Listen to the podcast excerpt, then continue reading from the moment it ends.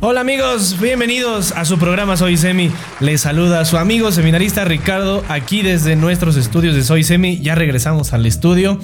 Eh, aquí saludándonos a todos ustedes que nos ven y nos escuchan en el canal de YouTube. Muchas gracias por suscribirse y también para aquellos que nos escuchan en Spotify, iTunes y Google Podcast. Este es el programa que el día de hoy domingo le lleva a usted la palabra que el Señor nos ha regalado este domingo. Así que bienvenidos a todos, un aplauso. Bienvenidos. Y vamos a comenzar con nuestro episodio de hoy, dedicado, como ya dijimos, a meditar la palabra de Dios. Así que ya saben, tengan cerca su Biblia, su Sagrada Escritura, porque la vamos a necesitar. Bienvenidos a todos.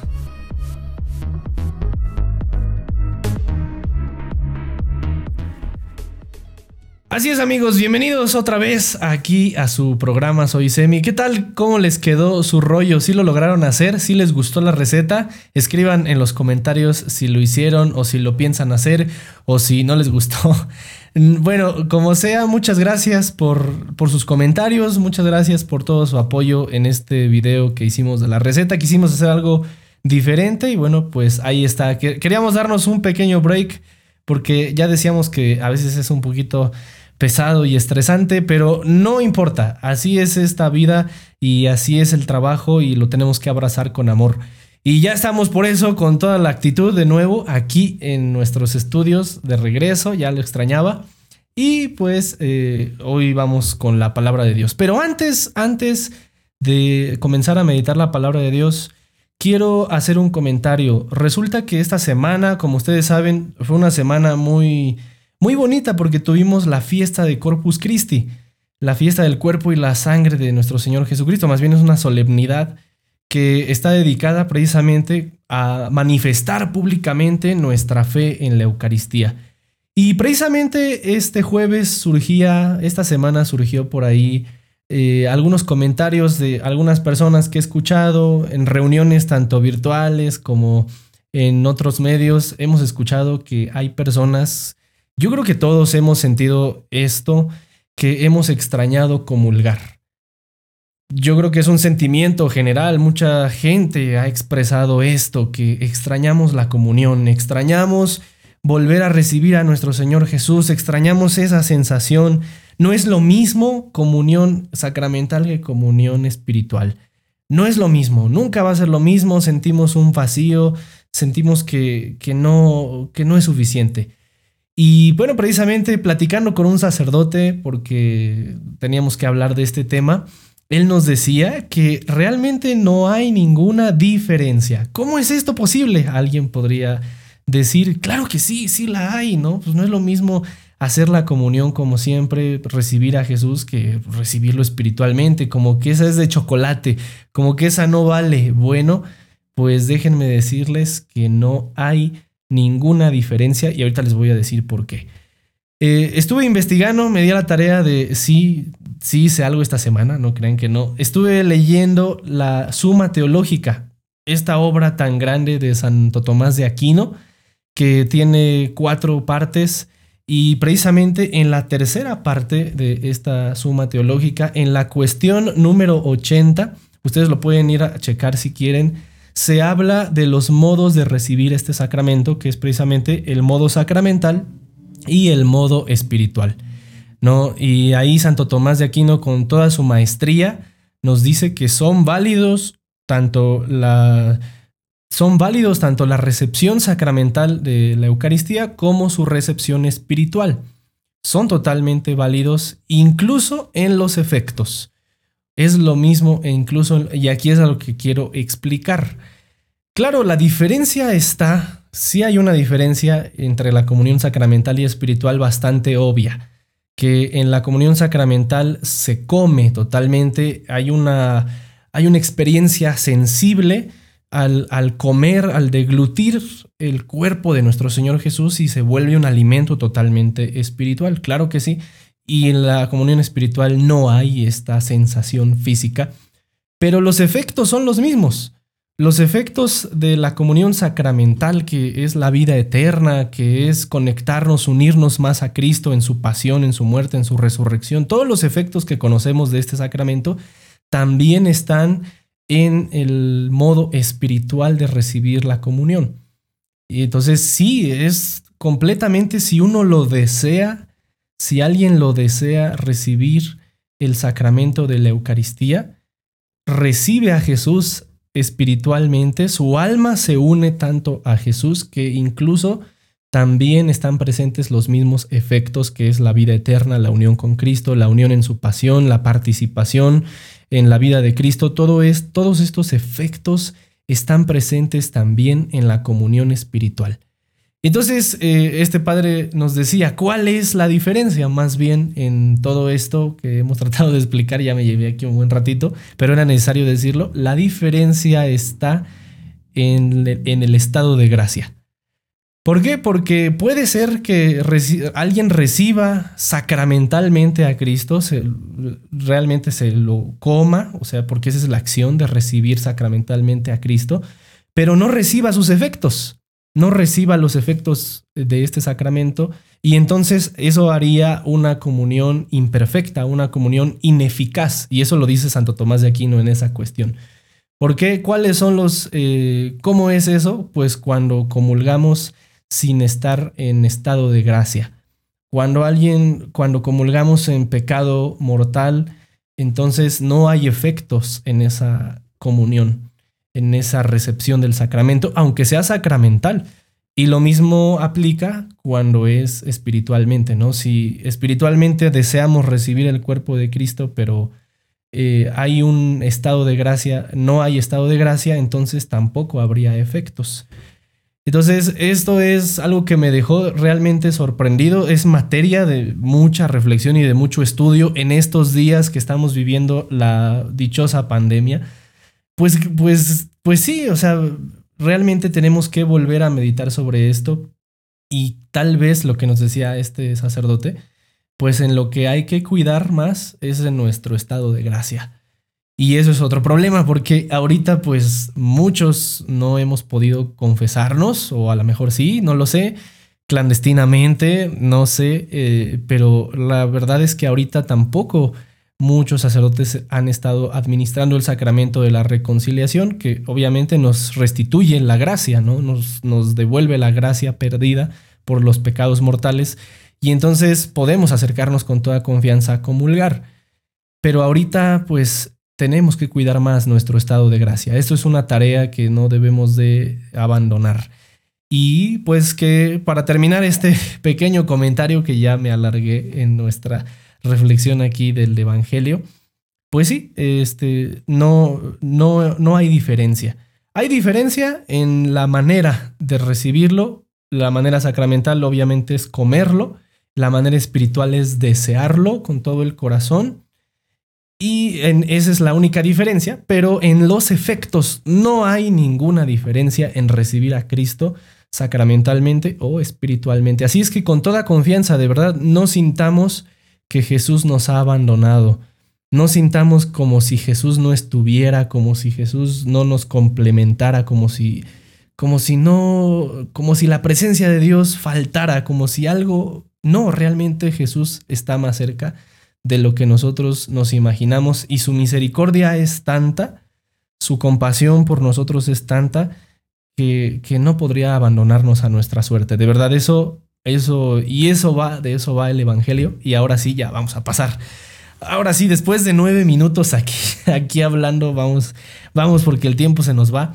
Vamos entonces ahora sí a la primera lectura del día de hoy, domingo. Ojalá que haya pues quedado claro esto. Si no, cualquier cosa, cualquier duda, ahí la pueden expresar en los comentarios. Entonces vamos a la primera lectura que está tomada del libro del Éxodo capítulo 19, versículos del 2, del 2 hasta el 6, del 2 al 6. Y dice así. Eh, habían salido de Refidín Llegaron al desierto del Sinaí y allí acamparon frente a la montaña. Moisés subió al encuentro de Dios, y el Señor lo llamó desde la montaña y le dijo, Así hablarás a la descendencia de Jacob, así dirás a los hijos de Israel, ya han visto lo que he hecho con los egipcios y cómo a ustedes los he llevado sobre alas de águila y los he traído a mí. Ahora bien, si me obedecen fielmente y guardan mi alianza, ustedes serán el pueblo de mi propiedad entre todos los pueblos, porque toda la tierra es mía. Serán para mí un reino de sacerdotes, una nación santa. Esto es lo que dirás a los hijos de Israel. Palabra de Dios. Amigos, nos enfrentamos a un texto muy bonito, de verdad, es uno de mis textos eh, favoritos y de hecho últimamente en estos días he estado estudiando un tema que se llama la alianza porque les quiero compartir que de eso me gustaría hablar en mi trabajo de teología. Si Dios quiere, cuando termine esta etapa de estudios del seminario, pues tendremos que presentar un trabajo de investigación, como en, toda, en todo estudio académico serio. Y a mí me gustaría hablar sobre la alianza y, pues, casualmente, las diosidencias toca este texto que es precisamente el, el, Señor proponiendo la alianza al, al, pueblo de Israel. Todavía los capítulos siguientes vamos a tener la proclamación del decálogo, los diez mandamientos, las tablas de la ley, pero este capítulo 19 es muy, muy interesante porque el mismo Señor propone la alianza y esto es a lo que, a lo que quiero llegar. La alianza, para no enredarnos tanto y para no hacer tantas cosas, podemos eh, podemos decir que la alianza es la manera en cómo Dios se ha ido revelando paulatinamente a través de la historia de la salvación. De parte de Dios es la manera en que se relaciona con los hombres, es la iniciativa que el Señor ha tomado para eh, tener una relación de amor y una relación tan estrecha y tan fuerte con cada uno de nosotros y en especial, bueno, con el pueblo de Israel. Y, incluso lo dice, toda la tierra es mía.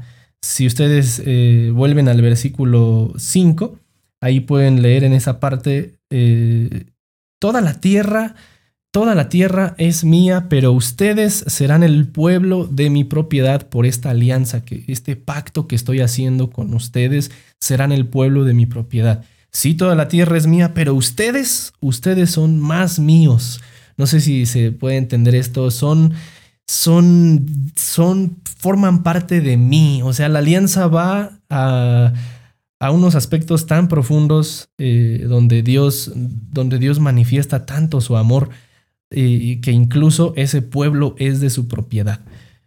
Y esta alianza, pues obviamente se ha extendido a toda la humanidad por medio de nuestro Señor Jesucristo a través de la sangre de la nueva alianza y todo lo demás que habría que decir sobre eso, pero me quiero quedar con esto. De parte de Dios, la alianza es la manera en que se relaciona eh, el Señor con, con, toda la humanidad, con el pueblo escogido. Ahora, de parte eh, de los hombres, de los hombres hacia Dios, eh, ¿qué, ¿qué es lo que corresponde? Es guardar la alianza. La alianza para el pueblo judío era la manera de sentir la cercanía de Dios. Porque ya hemos dicho en otras ocasiones que al pueblo de Israel, a la mentalidad semítica, más bien en la mentalidad judía, eh, es, eh, dice más la experiencia, dice más eh, todo lo vivencial que lo conceptual. Lo conceptual y todas las ideas que la elucubración, toda la, el esfuerzo intelectual, eso es más occidental, eso es más de la cultura y la, de la cultura occidental influenciada por los griegos y por toda la filosofía y todo eso. Obviamente el, esfuerzo intelectual hace que logremos llegar a la verdad y al concepto y todo eso, y eso es bueno, claro que sí, pero el Señor tiene otra manera de comunicarse. A Dios no lo podemos conocer de alguna manera así como eh, es como si fuera una ciencia, como si fuera un conocimiento intelectual. No es tan probable que lleguemos a, a sí, hay muchos esfuerzos muy buenos por conocer a Dios de esta manera y sí, es válido, pero hay otra vía, que es la vía de la alianza, la vía de la experiencia. Cuando el pueblo de Dios experimenta la alianza o, está cercano a la alianza o siente la alianza, esa es su manera de conocer a Dios es simple, ¿no? no es tan simple, pero eh, así funciona. Eh, cuando guardamos la alianza o cuando el pueblo de Dios guarda la alianza, es la manera en conocer a Dios. ¿Cómo conocemos a Dios? Pues por todo lo que ha hecho por nosotros. Y aquí está eh, este, esta figura tan bonita que nos pone la primera lectura. Han visto lo que he hecho con los egipcios, dice Dios y cómo a ustedes los he llevado sobre alas de águila y los he traído a mí. Son palabras bien fuertes estas. Los he traído sobre alas de águila hasta mí. Esa es la alianza de Dios. Eh, el que Él mismo tomó a su pueblo y lo trajo hacia sí. Esa es como esta acción de traerlo hacia sí, como es un verbo incluso de carácter nupcial. No sé, ya estoy aquí este, extendiendo demasiado, pero puede compararse el verbo de te he traído hacia mí, puede compararse al punto de cuando un novio, un esposo, carga a su esposa en, en las bodas, ¿no? Ese te he traído hacia mí esa es más o menos la figura, la acción de la alianza. Te he traído hacia mí, eres mío, te cargo, estoy contigo, te amo, pero tú tienes que guardar mi alianza. Y si tú guardas, si tú me conoces a través de la alianza, si tú guardas los mandamientos, escuchas mi voz, serás el pueblo de mi propiedad. Así, entonces es un texto muy bonito, muy fuerte, que a mí me gusta mucho y es precisamente el centro de, eh, para, para partir, hablar de, este, de Dios. Entonces, en conclusión, el, no se nos olvide, la alianza es esa manera en que el Señor toma la iniciativa y se comunica con los hombres, con la creación, paulatinamente a través de la historia de la salvación. Y la alianza es la manera de conocer a Dios también. Podemos conocer a Dios por la alianza que ha hecho con nosotros, por reconocer todas y cada una de las cosas que hace por nosotros. Así es que ya vamos al Evangelio, ahora sí. Está tomado del Evangelio según San Mateo, capítulo 9, versículo 36. Y desde ahí vamos a llegar al capítulo 10, versículo 8. Entonces, eh, empezamos en el versículo 36 del capítulo 9 y vamos a llegar hasta el versículo 8 del capítulo 10. Y dice así. Al ver la gente sintió compasión de ellos porque estaban cansados y desorientados como ovejas sin pastor. Entonces dijo a sus discípulos, La cosecha es abundante, pero los obreros son pocos. Rueguen, por tanto, al dueño de la cosecha que envíe obreros a recogerla. Jesús llamó a sus doce discípulos y les dio poder para expulsar espíritus impuros y para curar toda clase de enfermedades y dolencias. Los nombres de los doce apóstoles son, primero Simón, llamado Pedro, y su hermano Andrés, luego Santiago, el hijo de Zebedeo, y su hermano Juan, Felipe y Bartolomé, Tomás y Mateo, el recaudador de impuestos, Santiago, el hijo de Alfeo, y Tadeo, Simón el cananeo y Judas Iscariote, el que lo entregó. Estos doce los envió Jesús con las siguientes instrucciones. No transiten por regiones de paganos ni entren en los pueblos de Samaria. Vayan más bien en busca de las ovejas perdidas del pueblo de Israel. Vayan y proclamen que está llegando el reino de los cielos. Sanen a los enfermos, resuciten a los muertos, limpien a los leprosos, expulsen a los demonios. Gratis lo han recibido, entréguenlo también gratis. Palabra del Señor. Bueno, pues nos enfrentamos a un texto también muy bonito, es eh, precisamente el capítulo 10, es un, texto eh, programático, un sumario. En algún otro episodio hablamos de los sumarios, que es como ese tráiler de lo que va a ser eh, el tráiler. Hablamos del sumario de los Hechos de los Apóstoles, ¿se acuerdan que era el tráiler de lo que iba a tratar todo ese libro? de toda la primera comunidad cristiana. Ahora podemos hablar de otro tráiler, otro sumario, en donde se, sintetiza eh, la misión de Jesús eh, en, la persona de los doce apóstoles que, que, fueron anunciando, que fueron llevando su mensaje, pues a donde Él los envió. Entonces este es un texto así, un sumario. Pero antes del capítulo 10 leímos los últimos versículos del capítulo 9, que es en el capítulo 9 San Mateo presenta su vocación, la vocación, el llamado de Mateo. Y entonces eh, quisiera detenerme en el versículo 36. El primer versículo que leímos de este Evangelio es que al ver a la gente, sintió compasión de ellos. Jesús al ver, al ver a la gente, siente compasión.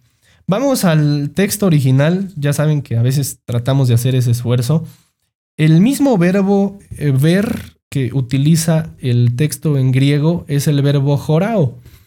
También aparece ese verbo en el, cuando, cuando en, el, en el capítulo 9, si ustedes van al capítulo 9 a los inicios, cuando eh, llama a, Mateo, que es precisamente el... Vayan ustedes si quieren, Mateo 9, Mateo 9, eh, versículo 9, dice, cuando se iba de allí, de allí vio Jesús a un hombre que se llamaba Mateo. Este, este vio Jesús, Es la mirada de Jesús. Y yo quisiera detenerme ahí porque es el mismo verbo que se ocupa en este versículo 36 con el que inicia el Evangelio de hoy. Al ver Jesús a la gente, nuevamente la mirada de Jesús. Entonces, eh, qué curioso que San Mateo haya puesto el mismo verbo con el que Jesús lo vio. La misma acción con la que Jesús lo vio es la misma con la que Jesús ve a toda la gente que estaba desorientada, que estaba cansada e, esa mirada, esa mirada cambió la vida de Mateo. Por eso, si leen ustedes la vocación de Mateo, tiene sentido. Es como una llavecita para entender este texto de hoy, porque la mirada de Jesús cambia la vida de San Mateo y Leví, Leví, o sea, Mateo, lo sigue a Jesús, deja su vida de recaudador de impuestos y sigue a Jesús. Cambia su vida esa mirada. Es la misma mirada, es el mismo verbo con el que Jesús ve ahora a la gente. Y esa mirada es a la vez, eh, es una mirada, eh, dice aquí la traducción que tenemos, donde siente compasión de ellos. El verbo, el verbo em, griego que utiliza el Evangelio de San Mateo es el verbo esplagnizomai. Ese verbo significa estremecerse hasta las entrañas, o sea, sentir, es una acción, no sé, yo este, pocas veces he sentido un estremecimiento hasta las entrañas. Es algo que no se siente tan seguido. La verdad es algo que no es comparable como alguien que dijo alguna vez que es como sentir maripositas en el estómago. No, va más allá que sentir maripositas en el estómago. Es estremecerse hasta las entrañas, hasta lo más profundo. O sea, pero ese estremecimiento es el que te lleva a, actuar. O sea, la mirada de Jesús es una mirada estremecedora, es una mirada en la que Él se estremece y inmediatamente actúa. Y por eso este, esa mirada es traducida como sentir compasión, como la compasión, pero va más allá, creo que es un poquito más profundo. La mirada de Jesús no es, es va más allá de la compasión, hasta es una compasión estremecedora hasta el punto de la ternura, hasta el punto de volcarse de amor por las personas que está viendo. Entonces, no sé si me entiendan, me esté dando a entender, pero precisamente ahí está. La, hoy nos detenemos en el Evangelio a, a meditar, a reflexionar y agradecer la mirada de Jesús. La mirada de Jesús a la gente que estaba desorientada y estaba cansada como oveja sin pastor. Y la acción de Jesús es precisamente decirle a los discípulos, rueguen al dueño de la mies, al dueño de la cosecha, que envíe trabajadores a sus campos, porque es mucha la necesidad, es mucha eh, las personas desorientadas y cansadas. Y es por eso que la respuesta de Jesús es llamar a sus doce discípulos, que tiene un significado profundo aquí en el Evangelio de San Mateo, porque son las doce discípulos como las doce tribus de Israel los nombra a cada uno como Dios, este, como desde el libro del Génesis se nombran a las tribus de Israel. Y entonces eh, les envía la misión, les da autoridad para, para calmar todas esas necesidades, para curar, para expulsar a los demonios, para proclamar que está llegando el reino de los cielos, resucitar a los muertos, limpiar a los leprosos. Es un don. Entonces, el don de Dios eh, es respuesta o es, eh, sí, el don de Dios es el efecto precisamente de la mirada amorosa de Dios. La mirada de Jesús provoca todo este vuelco, toda esta acción amorosa de Jesús que va en proclamar la buena nueva, en anunciar, en acompañar a los enfermos, expulsar a los demonios. Todo eso es producto entonces de su mirada amorosa. Y bien amigos, este, podríamos terminar, ya se nos está terminando el tiempo.